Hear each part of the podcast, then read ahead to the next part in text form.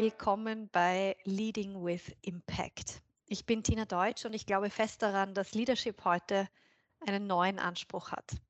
Die besten Leader inspirieren zum Handeln und definieren Erfolg durch positive Wirkung. Hier spreche ich daher genau mit diesen Menschen und präsentiere die spannendsten Konzepte, die Top-Leader jetzt erfolgreich machen. Mein heutiges Gespräch führe ich mit jemandem, der durch seine Arbeit regelmäßig Visionen und Szenarien in den Raum stellt und damit ganz neue Gedankenräume eröffnet. Willkommen bei mir im Podcast Franz Kühmeier. Vielen herzlichen Dank. Franz, du hast an der Technischen Universität Wien und an der Kellogg School of Management Chicago und an der University of Washington studiert. Du hast ja eine langjährige Karriere als sehr erfolgreicher Topmanager in internationalen Konzernen hinter dir, unter anderem in Boston und Paris und arbeitest jetzt als Berater, aber auch recht intensiv eben als Trendforscher und bringst durch deine Vorträge Organisationen zum Nachdenken über ihre Kultur, Führungs-, Managementstile. Ich denke, wenn ich deine Top-Themen zusammenfassen müsste, dann bist du wohl am bekanntesten als Experte für die Themen Zukunft der Arbeit, Leadership und vielleicht auch Bildung. Dazu kannst du nachher noch was sagen. Du wurdest ja zu einem der besten Marketingleiter Österreichs gewählt, bist Gründer und Eigentümer der Strategieberatung Reflections Research and Consulting. Du bist Trendforscher am Zukunftsinstitut und auch Mitbegründer des Österreichischen Instituts für Zukunft der Arbeit. Also ganz, ganz vielfältige Dinge, an denen du mitarbeitest, die du mitbegründet hast. Ich freue mich wahnsinnig auf unser Gespräch. Danke sehr, dass du dir heute die Zeit genommen hast. Ich freue mich auch sehr auf das Gespräch. Franz, du beschäftigst dich ja aktuell ganz stark mit der Frage, was macht gute Arbeit aus? Was macht denn gute Arbeit aus? Naja, die Frage, was gute Arbeit ausmacht, sollte ja eine sein, die uns nicht nur jetzt in der Sekunde oder in diesen Momenten am Einstieg in die Arbeitswelt nach Corona beschäftigt, sondern sollte eigentlich eine sein, die uns als Arbeitnehmerin und Arbeitnehmer, aber auch als Führungskraft, als Arbeitgeber permanent beschäftigt. Was macht gute Arbeit aus? Und dahinter steckt sowas wie Sinn. Gute Arbeit ist eine, die sinnstiftend für uns als Menschen ist, die uns das Gefühl gibt, dass wir nicht nur unsere Lebenszeit absitzen, oder unsere Lebenszeit gegen ökonomische Vorteile eintauschen, also gegen Gehalt beispielsweise, sondern dass das für uns persönlich sinnvoll ist.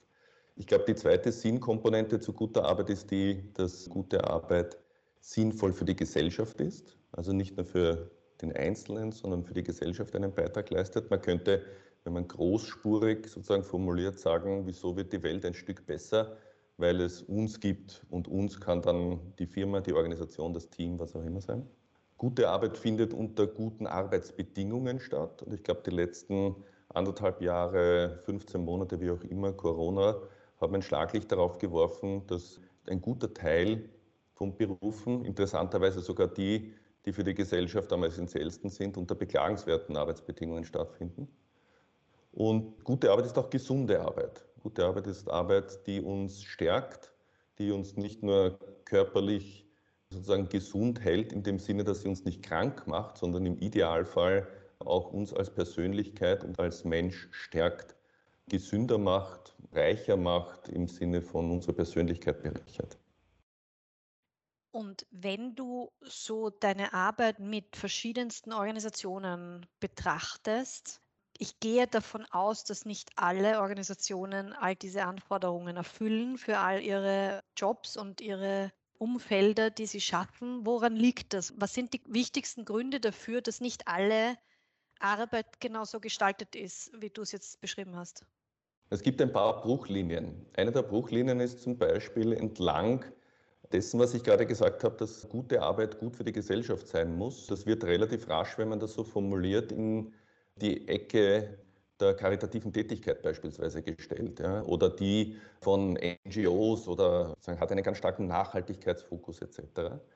Während sich viele Unternehmen sozusagen da in der Abgrenzung vor allem in betriebswirtschaftlichen Aspekten orientieren und sagen, einen guten Beitrag zum Gelingen der Gesellschaft zu leisten. Das machen wir bestenfalls noch unter dem Titel des Corporate Citizenships, ja, was ja auch immerhin schon ein Fortschritt ist. Das machen ja auch nicht mhm. alle, aber das, das ist schon einmal etwas. Aber ganz grundsätzlich sind wir dazu da, dass wir gewinnorientiert arbeiten. Und indem wir gewinnorientiert arbeiten, zahlen wir Steuern und der Staat hat sozusagen dafür zu sorgen, dass es der Welt besser geht. Das halte ich für eine stark verkürzte Darstellung. Das Zweite ist, dass wir überhaupt jetzt im Moment gerade wieder über Erwerbsarbeit ja sprechen, während gute Arbeit ja nicht notwendigerweise Erwerbsarbeit sein muss. Vielleicht, wenn wir über Digitalisierung im Laufe unseres Gesprächs dann auch noch weiter sprechen, werden wir sehen, dass die Daseinsberechtigung des Menschen in der Arbeitswelt ja immer stärker in Frage gestellt wird. Und dass derzeit schon jetzt, unabhängig von Digitalisierung, ganz viel Arbeit, gute Arbeit stattfindet, die unbezahlt ist. Also gerade Deutschland und Österreich leben, um ein Beispiel herauszugreifen, ganz intensiv vom freiwilligen Feuerwehrwesen. Das sind Menschen, die sich in ihrer Freizeit intensiv engagieren in einem wirklich gemeinnützigen Verein, die Gesellschaft würde zusammenbrechen. Gäbe es das nicht, ist aber unbezahlte Tätigkeit. Also die zweite Bruchlinie ist die Bezahlung versus gute Arbeit. Und die dritte ist, glaube ich, die, dass wir immer im Fortschritt der Gesellschaft so etwas wie einfache Arbeit erzeugen. Und das Wort einfache Arbeit ist ein Fachbegriff, der nichts damit zu tun hat, dass die Arbeit sozusagen an sich einfach im Sinne von leicht wäre, sondern dass sie tendenziell niedrig qualifiziert ist und tendenziell prekär ist. Das ist nicht immer der Fall, aber es ist immer in dieser Nähe. Digitalisierung erzeugt auch so etwas, erzeugt neue Geschäftsmodelle. Denke an E-Scooter beispielsweise. Ja, wir können uns überall in der Stadt so einen E-Scooter ausborgen und fahren mit dem durch die Gegend. Es gibt aber den einfachen Arbeitsberuf des Juicers, also des Saftspenders, der diese Dinge dann abends wieder einsammelt, irgendwo auflädt und dann wieder an die richtigen Stellen ausliefert über die machen wir uns keine Gedanken. Das heißt, ich glaube, wenn man es zusammenfassen könnte, ist so die Auseinandersetzung Betriebswirtschaft versus Volkswirtschaft vielleicht eine Diskussion. Eine Frage Erwerbsarbeit versus größerer Arbeitsbegriff. Und ein dritter wäre so etwas wie Fortschritt versus Ausblenden von unangenehmen Stellen. Wenn wir uns die jetzt quasi nacheinander hernehmen, weil ich denke, die sind alle eine Stunde Podcast wert, aber zumindest kurz, um einzusteigen in, in diese extrem spannenden Bruchlinien, die du angesprochen hast. Gleich einmal auf die erste einzugehen. Was hat denn das geändert? Was hat geändert, dass es immer mehr Menschen und Organisationen gibt, die einen breiteren Blick anlegen und Stakeholder statt Shareholder und makroökonomisch statt nur betriebswirtschaftlich äh, vielleicht denken oder eben nicht mehr nur die CSR-Abteilung im Blick haben, sondern Nachhaltigkeit des gesamten Unternehmens als mhm. Teil der Kernstrategie betrachten. Was hat diesen Shift ausgelöst und siehst du darin auch irgendeinen Generationenaspekt? Ich bin vorsichtig mit dem Generationenaspekt. Das scheint mir als Erklärungsmodell naheliegend zu sein. Ich glaube aber, dass es zu stark simplifiziert, insbesondere wenn wir Generationendiskussion immer auf jung versus alt sozusagen ziehen. Also die, die jetzt gerade frisch in den Arbeitsmarkt einsteigen, haben ganz andere Vorstellungen davon. Ja, haben sie. Das war aber auch immer schon so der Fall. Also Generationenkonflikt heißt einfach, wenn wir ein Thema in den Raum stellen und Menschen dazu fragen, und auf der einen Seite junge Menschen dazu fragen und auf der anderen Seite vielleicht unsere Elterngeneration dazu fragen, dann werden wir unterschiedliche Antworten bekommen. Das Spannende an dem Wandel der Arbeitswelt und des Arbeitsbegriffes ist, dass seinen Nukleus vielleicht tatsächlich in diesem Generationenthema findet, aber deutlich ausstrahlt. Und er strahlt aus als Kennzeichen, das muss man positiv sehen, als Kennzeichen einer wohlständigen Gesellschaft. Einer Gesellschaft, die ihre Bedürfnisbefriedigung nicht mehr ausschließlich über finanzielle Aspekte findet. Äh, das ist ein deutlicher Unterschied jetzt nicht wegen jung und alt, sondern wegen Nachkriegszeit versus jetzt. So muss man das sozusagen sehen. Ja. Also wenn ganz Europa am Boden liegt und zerstört ist und Aufbauarbeit der Fall ist, dann machen sich Menschen klarerweise weniger Gedanken über großartig Nachhaltigkeit. Da geht es um unmittelbare Bedürfnisbefriedigung. Aber im Laufe der Jahrzehnte treten dann andere Wertvorstellungen an Bedeutung stärker in den Vordergrund. Der andere Aspekt ist, glaube ich, auch eine stärkere Sensibilität, was die Problemlage angeht. Das Problem ist einfach relevanter geworden. Das Nachhaltigkeitsthema zum Beispiel ja, ist relevanter geworden. Aber auch andere gesellschaftliche Veränderungen sind schlagartig relevanter geworden, beispielsweise Migration. Und das führt mich zu einem Aspekt, der sagen, für uns in der Trendforschung spannend ist, nämlich diese Auseinandersetzung von, welche Vorstellung habe ich von der Zukunft und ist das eine lineare Vorstellung? Ist die Zukunft eine Fortschreibung des heutigen Zustands mit kleinen Variationen? Das ist übrigens etwas, was in Unternehmen sehr häufig vorkommt, nämlich am Ende von Berichtsperioden und bei Budgetverhandlungen und ähnlichen Dingen. Keine Ahnung, wir haben letztes Jahr 100 von irgendwas verkauft, Wirtschaftswachstum sind 3 Prozent. Vollkommen logisch, wenn wir nächstes Jahr 103 verkaufen müssen. Ja. Das blendet natürlich vollkommen aus strukturelle Veränderungen in Markt, Gesellschaft, sozioökonomisch bis hin zur Disruption. Und ein anderes Modell über die Zukunft nachzudenken oder ein Bild der Zukunft zu haben, ist das exponentielle Modell, das im Prinzip sagt, Entwicklungen können uns überholen, können wahnsinnig Fahrt aufnehmen, können eine enorme Dynamik bekommen. Das ist etwas, was in der IT-Szene, Startup-Szene, Internet-Szene total bekannt und beliebt ist. Sozusagen alles das, was gestern noch relevant war, hat heute keine Bedeutung mehr. Alles explodiert irgendwie sozusagen ja, und überholt uns. So, und aber zwischen diesen beiden Modellen, das ist das Interessante, ist, dass das exponentielle Modell uns nicht sofort überholt, sondern in der ersten Zeit unter unserem Radarschirm stattfindet und erst irgendwann einen Wendepunkt gibt, bei dem es uns dann dramatisch überholt. Und diese Zeit ist eigentlich die Zeit bis zu dem Wendepunkt, wo wir Dinge ausprobieren können, wo wir üben können, wo wir experimentieren können, wo wir Zeit haben, Fehler zu machen. Ab dem Zeitpunkt, wo uns die Welt überholt hat in unserer Vorstellung, haben wir nicht mehr die Zeit, jetzt Dinge auszuprobieren, sondern da geht es jetzt ums Agieren. Da müssen wir jetzt schnell und kräftig der Steuer herumreißen. Beispiel Klima und Nachhaltigkeit. Bei allem Wertvollen, was Greta getan hat, für die Wahrnehmung, dass der Mensch den Klimawandel beschleunigt, war es eigentlich nicht notwendig. Das wissen wir seit Jahrzehnten. Aber eben seit Jahrzehnten findet das unter unserem Radarschirm statt. Und wir haben nach wie vor Diesel-SUVs produziert und Diesel-SUVs gekauft. Ja. Und jetzt brennt halt der Hut.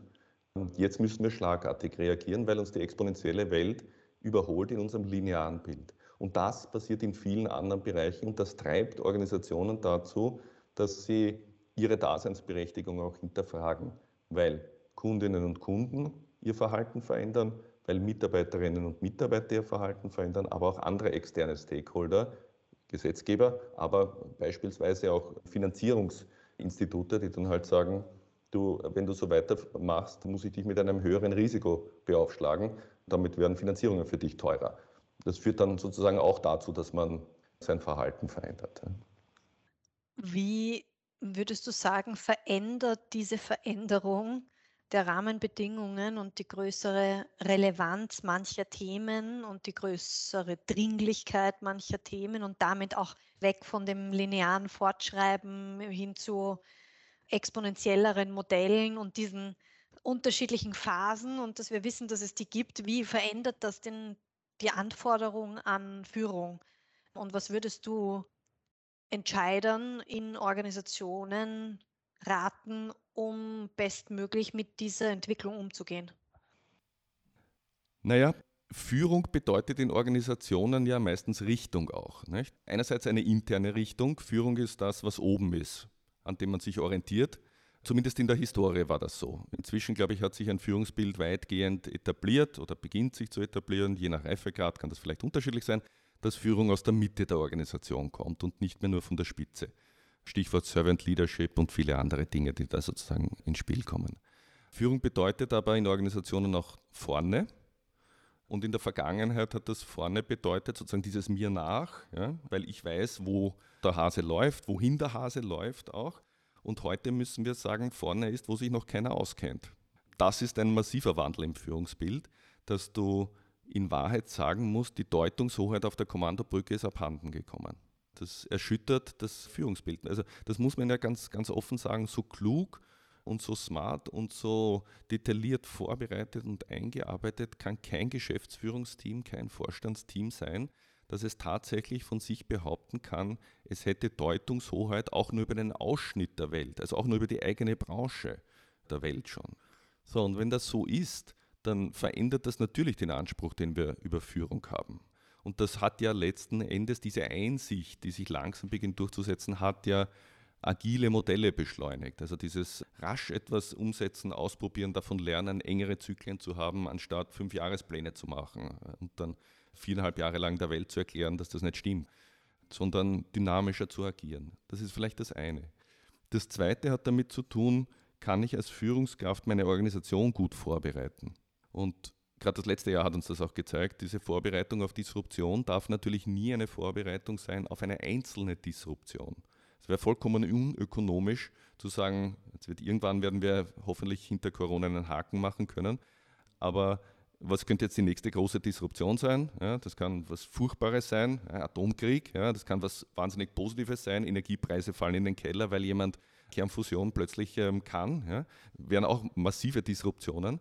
Aber sich auf jeden einzelnen dieser Cases checklistenartig vorzubereiten und einen, ein Pfeil irgendwo zu haben und zu sagen, das ziehe ich heraus, wenn diese Disruption eintritt, ist Unsinn. Das ist ökonomischer Unsinn. Beschäftige ich mich nur mit mir selber anstatt mit dem Markt. Daher ist eine Führungsaufgabe, Organisationen auf Wandel vorzubereiten und Wandel aber nicht mehr als punktuelles Ereignis zu sehen, sondern als stetigen Begleiter unserer Entwicklung und auch nicht mehr als Stufenfunktion zu sehen. Also wir haben einen Ausgangszustand. Durch Change Management gelingt es uns zu einem höheren Zustand zu kommen und dann ist wieder eine Zeit lang Ruhe und dann brechen wir wieder Change Management, wieder eine Reorganisation vom Zaun und dann sind wir wieder auf einem höheren Zustand. Das geht so stufenförmig dahin sondern dass wir eher zyklische Modelle haben, wo sich Aufs und Abs abwechseln werden und was daher natürlich auch rückkoppelt auf, habe ich Sehnsucht nach dem neuen Spiel oder versuche ich das alte Spiel zu erhalten. Also ich glaube, dass die Auswirkungen auf Führungsarbeit dramatisch sind und zwar noch bevor wir über die Handlungsebene sprechen, zunächst einmal über das Selbstverständnis, wozu haben wir überhaupt Führungskräfte. Ja, eine, eine wahnsinnig schwierige und komplexe und aktuelle Frage, über die ja sehr viele nachdenken. Ich möchte in dem Kontext, wozu haben wir überhaupt Führungskräfte, wieder auf den Einstieg zurückkommen, wo du die Sinnfrage gleich in den Raum gestellt hast oder dass eine der Anforderungen an gute Arbeit eigentlich ein Sinn ist, nämlich A für sich selbst und B für die Gesellschaft. Jetzt könnte man ja sehr lang nachdenken und auch sprechen über das Thema grundsätzlich, wozu gibt es Führung? Und dazu habe ich ja auch schon einige Gespräche geführt. Ich würde aber gern zurückführen zu deinem Einstieg, wo du gesagt hast, dass grundlegende Voraussetzungen für eine gute Arbeit, unter anderem auch ein Sinn ist, und zwar der Sinn für sich selbst und auch der Sinn für die Gesellschaft. Da haben wir jetzt schon kurz besprochen, auch dieses Thema eben Nachhaltigkeit und dass das nicht mehr nur die CSR-Abteilung ist, sondern viel breiter gefasst ist, weil das natürlich auch eine andere Relevanz, die Themen eine andere Relevanz bekommen haben. Du hast aber auch angesprochen das Thema Erwerbsarbeit versus unbezahlte Arbeit.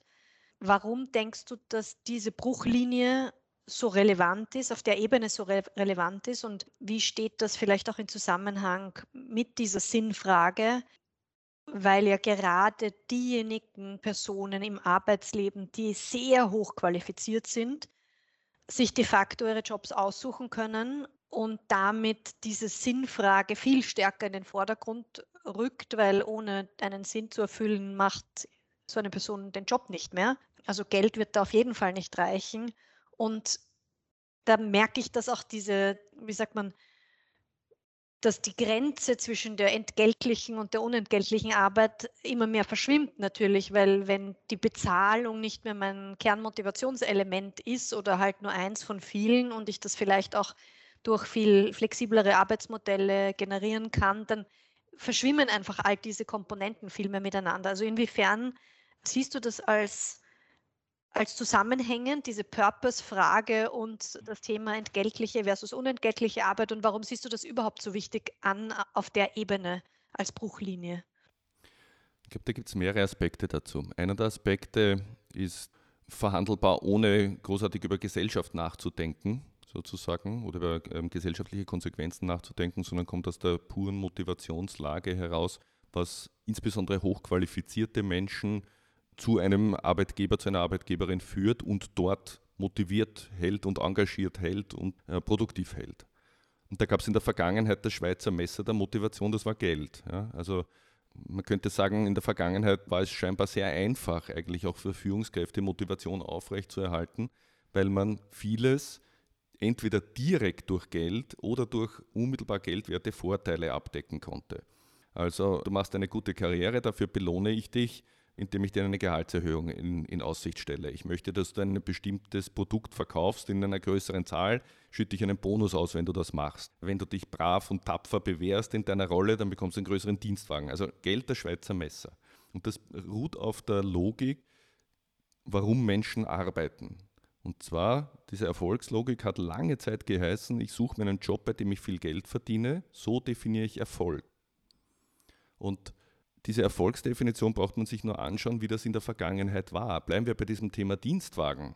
Wenn dein erster Dienstwagen ein VW Golf ist, um jetzt irgendetwas zu sagen, der nächste Dienstwagen ist ein VW Passat und der darauf folgende Dienstwagen ist ein Smart, dann war es in der Vergangenheit so, dass du dich dem Nachbarn gegenüber rechtfertigen musst. Was ist mit deiner Karriere los? Jetzt bist du aufgestiegen, jahrelang, und jetzt ist es auf einmal sozusagen so, eine kleine, so ein kleines Auto. Geht es dem Arbeitgeber schlecht? Geht es dir schlecht? Was ist da los? Heutzutage machen das Menschen natürlich freiwillig und sagen, das interessiert mich nicht mehr, diese Logik. Also mehr Geld ist Erfolg. Und in der Vergangenheit haben wir gesagt, mit etwas Glück verdiene ich in diesem Job nicht nur Geld, sondern finde auch die persönliche Erfüllung. Und die Motivationslage hat sich gewandelt und die Gleichung lautet jetzt anders. Die lautet jetzt, ich definiere Erfolg dadurch, dass ich einen Job finde, bei dem ich persönliche Erfüllung finde und mit ein bisschen Glück verdiene ich damit ausreichend viel Geld. Also da haben sich zwei Werte umgekehrt. Und daher ist diese Frage nach der Motivation, nach der Sinnfrage eine, die schon bei bezahlten Berufen einmal Relevanz hat. Wir wissen das, warum bleiben Menschen bei Unternehmen? Das sind alles Aspekte, die direkt mit Führung zusammenhängen und weniger sozusagen mit kaufmännischen oder kommerziellen Aspekten. So, Punkt 1. Punkt 2, wo man das mit der Motivationslage gut erkennen kann, ist die Werksirene. Dass du mit Führungskräften, also in schlechten Unternehmen, die nicht deinen Podcast hören, sondern die, die es nicht geschafft haben, bis zu diesem Podcast vorzudringen, ja, bei denjenigen ist es ja dann manchmal so, dass man Führungskräfte trifft, die sagen, ich weiß nicht, was da los ist, ich muss meinen Mitarbeitern immer alles genau vorschreiben, wie sie arbeiten. Die sind nicht so engagiert. Wenn ich ihnen Freiheitsgrade gebe, die nutzen diese Freiheitsgrade nicht aus, etc. Also das kennt man ja, ja. Das passiert immer wieder. Und das sind aber die gleichen Menschen, die dann um 17 Uhr oder um 18 Uhr, wenn die Werksirene ertönt hat, nach Hause gehen und ein Haus bauen oder renovieren, eine Wohnung renovieren, sich in privaten Vereinen engagieren, also hochkomplexe, innovative, kreative Tätigkeiten erbringen. Und da ist jetzt bei vielen Organisationen der Groschen gefallen, die sagen, das hat nicht mit der Werksirene zu tun, sondern das hat mit der Zeit vor der Werksirene zu tun. Also wie wir unsere Führungskultur und Unternehmenskultur hier gestalten, das trägt dazu bei, ob Menschen sich erfüllend einbringen oder nicht. Auch das noch betriebswirtschaftlich. Der dritte Aspekt ist der, ich habe es vorhin schon angesprochen, der Digitalisierung, die auch in hochqualifizierte und höchstqualifizierte Berufe hineinragt, die diese Jobs nicht wegrationalisiert, aber doch das Tätigkeitsfeld dramatisch verändern wird. Und das ist ein Unterschied zu früheren Automatisierungsprozessen, die eben tatsächlich vor allem niedrig qualifizierte Tätigkeiten wegrationalisiert haben, buchstäblich. Und jetzt haben wir die Situation, dass Akademikerberufe plötzlich in Frage gestellt werden, weil die Maschine schneller rechnen kann, schneller analysieren kann. Und das führt dazu, zu der Konklusion, dass wir uns bei der Digitalisierung die Frage stellen müssen, wenn die Maschinen bessere Maschinen werden, dann müssen wir Menschen bessere Menschen werden. Wir können uns nicht auf das gleiche Spiel einlassen und sagen, wir werden genauso leistungsfähig wie ein Computer, sondern wir müssen uns darauf besinnen, was uns als Menschen die Daseinsberechtigung in der Arbeitswelt, aber überhaupt auf der Welt gibt. Und das sind zwei Dinge. Wir sind schöpferische Wesen und wir sind soziale Wesen. Beide sind Maschinen nicht. Wir haben einen smarten Farbdrucker hier im Büro der interessiert sich genau gar nicht für den Kopierer, der neben ihm steht. Also kein soziales Wesen. Und der kommt auch nicht auf die Idee, heute mal was Neues auszudrucken. Ja, das ist kein schöpferisches Wesen. Wir Menschen sind das. Das ist es, was uns unterscheidet und was uns Kraft gibt und was unsere Bedeutung in der Arbeitswelt ausmacht. Und diese beiden Eigenschaften haben wir sehr häufig in der Vergangenheit gesehen in Berufen oder in Tätigkeitsfeldern, die eben nicht bezahlt sind. Das haben wir in Sozial- oder schlecht bezahlt sind. Das haben wir in Sozialarbeit gesehen, das sehen wir in Familienarbeit, das sehen wir in Freiwilligenarbeit etc. So, und dieser Wandel, diese Wandelströme, wenn man die alle übereinander legt, dann führt das dazu, dass Organisationen eben auch aus betriebswirtschaftlichen Gedanken sich die Frage stellen, wie bringe ich das in Deckung? Warum sind Menschen in der Freiwilligen Feuerwehr engagiert, nämlich persönlich engagiert und motiviert, warum bei mir nicht? Brauche ich Menschen noch, die versuchen, große Datenmengen zu analysieren oder macht das die Maschine? Wenn ich den Menschen für das nicht brauche, wofür kann ich ihn einsetzen? Na, eben für andere Dinge. Ja? Also ich glaube, dieser strukturelle Wandel der Arbeitswelt wird gespeist von einem Wandel im Wertebild, wird gespeist von sozioökonomischen Veränderungen und von technologischen Veränderungen.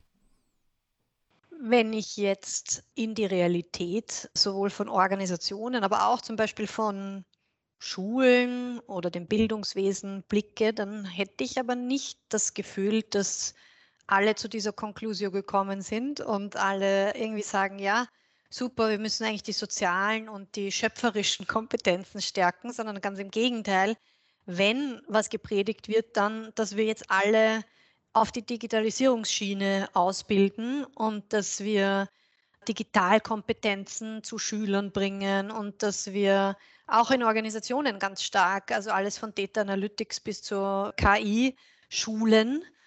Ist das dann der falsche Weg oder braucht es das auch? Wo würdest du da auch eine, eine Priorität setzen als Unternehmenslenker oder als politische Gestalterin? Und sagen, ja, auf der einen Seite braucht es gewisse Core-Kompetenzen, damit wir sozusagen mitkommen oder auch eben diese technische, digitale Welt gestalten können, aber gleichzeitig brauchen wir eben diese anderen Kompetenzen und die lernt man ganz woanders. Die Welt ist halt nicht mehr so klar unterscheidbar in entweder oder. Und vielleicht ist das auch ähm, ein, eines dieser Metamotive, das sich so durchzieht, dass wir lernen müssen, aus dem Entweder-Oder und auch aus einer klaren Kausallogik von wenn das, dann das uns ein bisschen lösen und stärker in ein systemisches Verständnis hineingehen und stärker auch in ein sowohl das als auch das Verständnis hineingehen. Beim Bildungsthema, glaube ich, vielleicht ein, ein lohnender Gedanke darüber nachzudenken, was ist Bildung und was ist Ausbildung. Wir fokussieren sehr stark auf Ausbildung. Das ist unter anderem dem deutlich spürbaren Fachkräftemangel geschuldet. Ich kann jetzt Zahlen für Österreich nennen. Es hat in Österreich jetzt in den letzten Monaten die höchste Arbeitslosigkeit seit dem Ende des Zweiten Weltkriegs gegeben. Über eine halbe Million Menschen waren arbeitslos. Gleichzeitig oder zum gleichen Zeitpunkt haben 58 Prozent der österreichischen Betriebe gesagt, Fachkräftemangel ist nach wie vor ein massives Thema für uns. Also numerisch geht sich das nicht mehr aus. Wir haben einen Strukturwandel im Arbeitsmarkt und dieser Strukturwandel den versuchen wir zunächst einmal mit noch schnellerer und besserer und effizienterer Ausbildung zu lösen. Da ist ja was dran. Also wir müssen ja verstehen, wie diese Technologien funktionieren. Und wir brauchen auch mehr Menschen, die das entwickeln können und, und bauen können. Sonst fallen wir als Wirtschaftsstandort Europa auch zurück. Das ist ja schon klar. Wir brauchen aber noch mehr Menschen, die sich auf einer Bildungsseite damit beschäftigen und nicht nur sich fragen, wie funktioniert das, sondern wie soll das funktionieren? Also was sollen die, diese Systeme können? Welche Fragen wollen wir diesen Systemen überantworten? Welche Entscheidungen sollen die treffen für uns beispielsweise? Also ethische Fragen zum Beispiel sich stellen oder rechtliche Fragen sich stellen. Ich glaube, der Trugschluss liegt darin, dass wir im Bildungsbereich stark darauf fokussieren, Menschen zu ertüchtigen, in der bestehenden Arbeitswelt bestmöglich zu bestehen. Während das, was Bildung leisten muss, eigentlich ist, Menschen dazu zu inspirieren, die zukünftige Arbeitswelt zu bauen. Also nicht sich zu bewähren in dem, was schon da ist, das ist auch gut, aber eigentlich brauchen wir ja, wie wir vorhin schon gesagt haben, eine Vielzahl neuer Antworten und die werden nicht daraus stammen, dass wir das, was wir jetzt machen, noch eine Spur effizienter und noch eine Spur besser machen, sondern dass wir auf ganz andere Antworten kommen. Und dafür brauchen wir andere Kompetenzen, nämlich die berühmten Kompetenzen, Schlüsselkompetenzen des 21. Jahrhunderts, die also nicht heißen IT oder Machine Learning oder solche Dinge, alles wichtig, aber die haben eher Innovation als Thema, dort geht es um interkulturelles Arbeiten als Thema, dort geht es um Ethik beispielsweise als Thema, also um Querschnittskompetenzen. Brauchen wir für alles einen eigenen Lehrgegenstand? Nein. Würden sich viele Gegenstände anbieten, auch solche Querschnittskompetenzen zu erproben und zu lernen? Ja. Machen wir das schon? Nein. Und da ist der Nachholbedarf. Ja. Wir haben noch viel vor. Vielleicht in dem Kontext noch eine Nachfrage, weil das gestern gerade ein Diskussionsthema von mir war in einem anderen Kontext und das hat mich sehr zum Nachdenken gebracht. Es gibt ja jetzt all diese Lieferdienste, die auch im Zuge der Pandemie noch sich stark irgendwie verstärkt haben wo man innerhalb von wenigen Stunden Essen oder anderes bestellen kann und dann kriegst du das vor die Haustür geliefert und das ist ja auch ein riesiges Problem für die bestehenden Supermarktketten, weil die ihre Filialen nicht mehr so nutzen können. Und jetzt gibt es ja erste Startups, die offensichtlich Lieferung innerhalb von zehn Minuten garantieren. Das heißt, du drückst auf den Knopf und bestellst das und innerhalb von zehn Minuten ist das bei dir. Ich muss ehrlich sagen, mich überfordert schon der Gedanke, wie das logistisch möglich ist.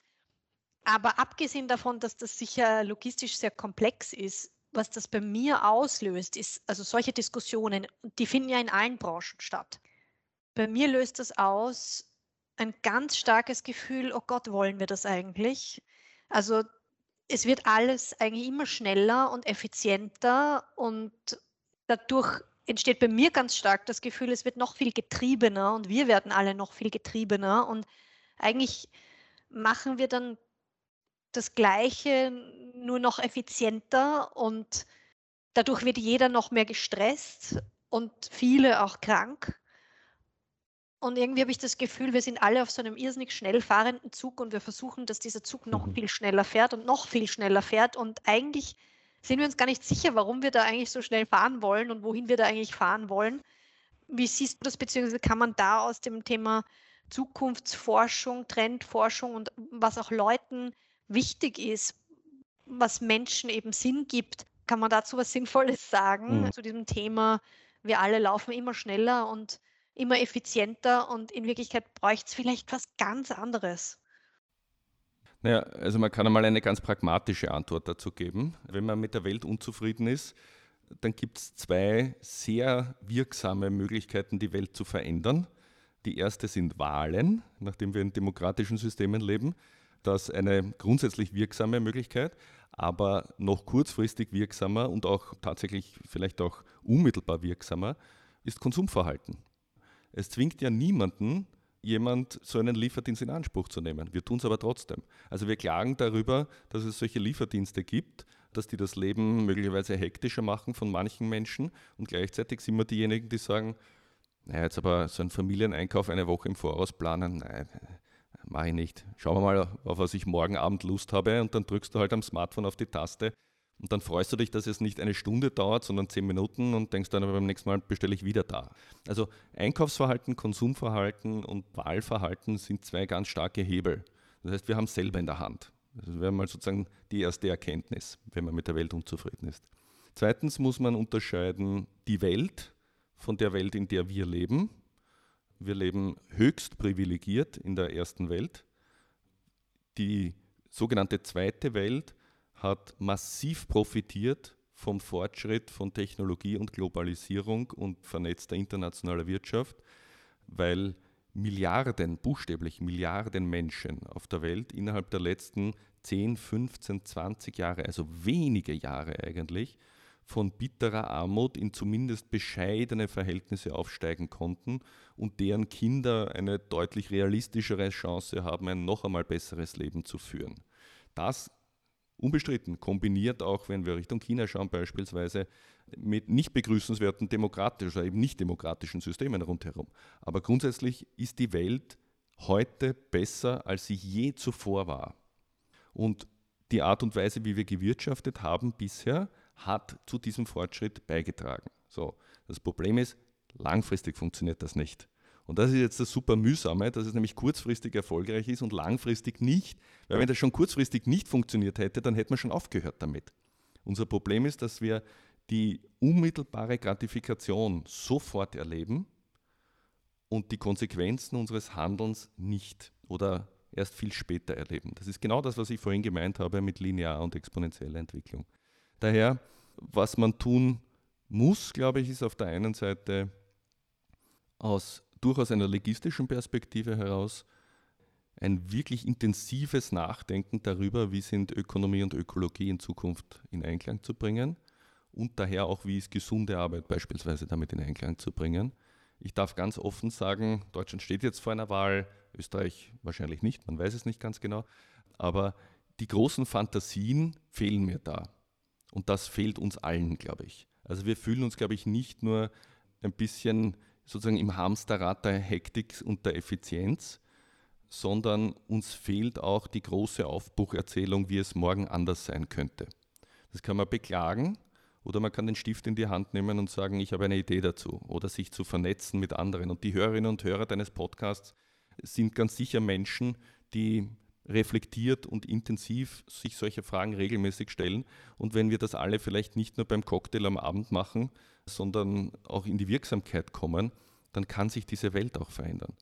Der Haken, wie gesagt, ist, das Hamsterrad schaut von innen aus wie eine Karriereleiter. Also der Hamster hat immer das Gefühl, dass es weitergeht. Er hat immer die unmittelbare Gratifikation, dass es weitergeht. Und erst das Aussteigen aus dem Hamsterrad und Schauen macht bewusst, was für ein Unsinn das eigentlich alles ist. Hoffnungsfrohe Botschaft, vielleicht noch das sozusagen abzurunden ist, dass tatsächlich immer mehr Menschen dieser Knopf aufgeht und sie ihr Konsumverhalten auch entsprechend verändern beklagenswert für die deutsche Automobilindustrie beispielsweise. In meiner Generation war es vollkommen klar, auf meinem Führerschein steht mein Geburtsdatum als Ausstellungsdatum drauf. War vollkommen klar, 18. Geburtstag muss ein Führerschein da sein und 18. Geburtstag plus ein Tag muss ein Auto da sein. Das ist eine Rostschüssel gewesen, ja? aber es war vollkommen klar, das muss sein. Das ist heute nicht mehr so. Also wir sehen, dass sich Konsumverhalten verändert. Es verändert sich vielleicht zu langsam, um dem Wandel, den wir brauchen, Bahn zu brechen. Ja. Jetzt möchte ich trotzdem noch einmal zurückkommen zu diesen Bruchlinien, die du ganz mhm. am Anfang genannt hast, weil ich ja nicht anders kann, als Dinge fertig zu machen. Wir haben über die zwei Aspekte davon schon gesprochen, nämlich die Erwerbstätigkeit versus den Aspekt der unbezahlten Arbeit, dann das ganze Thema rund um Nachhaltigkeit und nachhaltiges Wirtschaften.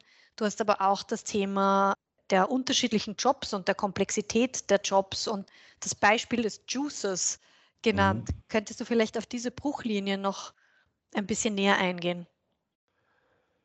Naja, was Fortschritt macht, ist Lücken zu erzeugen. Lücken zu schließen auf der einen Seite, Bedarfslücken zu schließen. Das Zweite, was Fortschritt macht, ist Lücken zu erzeugen und zu schließen. Also wir haben entweder vorher schon ein bestimmtes Bedürfnis und Technologie ermöglicht uns jetzt dieses Bedürfnis zu befriedigen.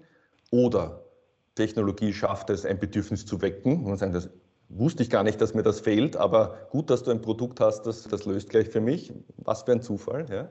Es erzeugt aber auch tatsächlich neue Lücken, für die sie sich grundsätzlich nicht interessiert. Ja. Bei dem Mobilitätsbeispiel des Juicers hat man das ganz gut gesehen, zu sagen, ja, also unmittelbare Nahmobilität innerhalb der Innenstadt ist ein Bedürfnis, ja, dass ich diesen Roller da haben kann, draufsteigen kann, wohin fahren kann, ratzfatz, das erledigt sich, das ist alles wunderbar. Aber gleichzeitig ist eine neue Lücke entstanden, nämlich die, wer soll damit umgehen, wer soll das tun. Ja, und das sind dann beispielsweise niedrig qualifizierte Jobs. Sehr häufig werden diese Lücken, die Fortschritt erzeugt, nicht beleuchtet weil sich keiner dafür grundsätzlich interessiert. Wir sind interessiert an dem Roller, aber nicht, wenn ich einen Roller mir ausborge, gleich einmal darüber nachzudenken, ob das jetzt ethisch wertvoll ist oder nicht. Also das ist meistens eine sekundäre Frage, die uns erst im Laufe der Zeit kommt. Wenn wir, also sozusagen der, der eine Aspekt, wenn wir auf Komplexität schauen, dann muss man sich anschauen, strukturell, wie kann man Arbeit klassifizieren. Und wir haben, also man könnte sie sehr vereinfacht in drei Gruppen klassifizieren. Das ist transaktionelle Arbeit. Ja.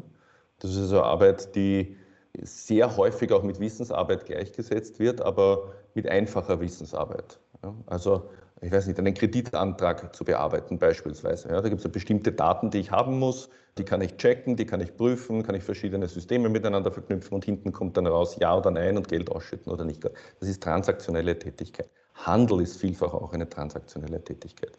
Dann gibt es auf der anderen Seite davon fertigende Tätigkeiten, transformative Tätigkeiten, Produktion, Handwerk beispielsweise gehört da hinein. Und es gibt vor allem den dritten Aspekt, nämlich Wissensarbeit im neueren Sinne. Und Wissensarbeit im neueren Sinne ist Arbeit, die mit Kommunikation zu tun hat, mit Kollaboration zu tun hat, die mit dem zu tun hat, was du auch als komplex benannt hast, weil sie eben nicht nach industriellen Gesichtspunkten optimierbar ist. Der gute Herr Taylor, der mit dem Taylorismus, hat uns einen riesigen Dienst erwiesen, dass er uns gezeigt hat, wie kann man Fertigungsarbeit und transaktionelle Arbeit optimieren. Durch Arbeitsteiligkeit, durch äh, Produktivitätsmessen beispielsweise, durch Systematisieren, One Best Way to do something, ein zentraler Satz beim Taylor. Alle diese drei Dinge oder diese Dinge, die der Taylor gesagt hat, funktionieren in der Kreativgesellschaft eben nicht mehr. Es gibt nicht One Best Way, auf eine gute Idee draufzukommen, sondern im Gegenteil. Ideenfindung mit der Stoppuhr zu messen als Produktivität ist vollkommener Unsinn. Und Arbeitsteiligkeit brauche ich dort auch nicht, sondern im Gegenteil, ich muss Menschen zur Zusammenarbeit bringen. Also zum Gegenteil, zur Kollaboration, nicht zum Aufdröseln in unterschiedliche Abteilungen, sondern mhm. Silos zusammenzuführen. Unsere Herausforderung bei den komplexen Aufgaben, bei diesen Innovationsberufen, Kreativitätsberufen ist, dass sie erstens noch nicht so gut durchdacht sind, wie man sie optimieren kann. Also die Produktivitätsgewinne dort sind deutlich niedriger als beispielsweise in der Produktionsarbeit. Und dass es zumindest auch fraglich ist, ob uns gute Methoden dazu einfallen, weil eben die Heterogenität, die Diversität ein definierendes Kriterium dahinter ist und ich daher sozusagen nicht mit industriellen Gesichtspunkten an das herangehen kann. So, und das heißt aber, das ist halt so. so, sozusagen so, so beklagenswert das vielleicht sein mag, ja, auf gute Ideen draufzukommen, ist schwierig. In Experimentierphasen zu gehen, in Pilotierungsphasen zu gehen, ist schwierig. Wir suchen nach einfachen Antworten, wir suchen nach Abkürzungen. Das sind aber meistens Sackgassen. Das heißt, ich glaube, dass wir auf eine komplexe Welt, auf eine zunehmend komplexe, strukturierte Welt eben nicht mehr mit vereinfachten Antworten reagieren dürfen, sondern uns dieser Komplexität auch stellen müssen. Der Haken ist, dass das mühsam und schwierig ist, dass wir meistens dafür nicht ausgebildet sind. Das hat keiner von uns wirklich gelernt. Daher ist es gleich nochmal schwieriger. Das Gute daran ist, ist, ich glaube wirklich daran, das ist kein Euphemismus, dass es uns als Menschen einfach weiterbringt. Also ich glaube, dass wir nicht auf der Welt sind, um Formulare auszufüllen. Wir sind nicht auf der Welt, um an einer Fertigungsstraße zu stehen. Das können individuell immer spannende Aufgaben sein, mag ich jetzt nicht in Abrede stellen, aber in Summe sind wir als Menschen, wir sind die Spitze der Evolution. Und diese Spitze der Evolution, glaube ich, dass sie in vielen Bereichen ihres Arbeitslebens, aber überhaupt ihres Lebens deutlich unter ihren Talenten agiert und unter ihrem Potenzial agiert. Jetzt stellt sich vielleicht die Möglichkeit, dass wir da ein bisschen aufschließen. Ich finde das cool. Ich glaube, dem kann ich nichts mehr hinzufügen. Das war ein wunderschöner Abschluss. Vielen, vielen Dank, Franz, dass du dir heute die Zeit genommen hast, über unsere Zukunft mit mir zu sprechen und dass du auf all diese spannenden Themen rund um die Arbeitswelt und noch vieles mehr so tief eingegangen bist. Danke, dass du heute mein Gast warst. Ich habe dir herzlich zu danken für das spannende Gespräch. Ich wünsche viel Spaß in der Zukunft und darf vielleicht zum Abschluss nur noch den Hinweis geben, das Jahr 2050 ist näher als das Jahr 1990. Vielleicht hilft das auch im Nachdenken. Das hilft ganz sicher im Nachdenken. Vielen Dank dafür. Und übrigens kann ich natürlich auch sehr herzlich empfehlen, deinen Podcast. Franz Kühmeier hat auch einen Podcast, den man unter dem Namen natürlich findet und wir werden dies und weiteres in den Shownotes verlinken. Das war also die heutige Folge von Leading with Impact. Die besten Leader inspirieren zum Handeln und definieren Erfolg durch positive Wirkung.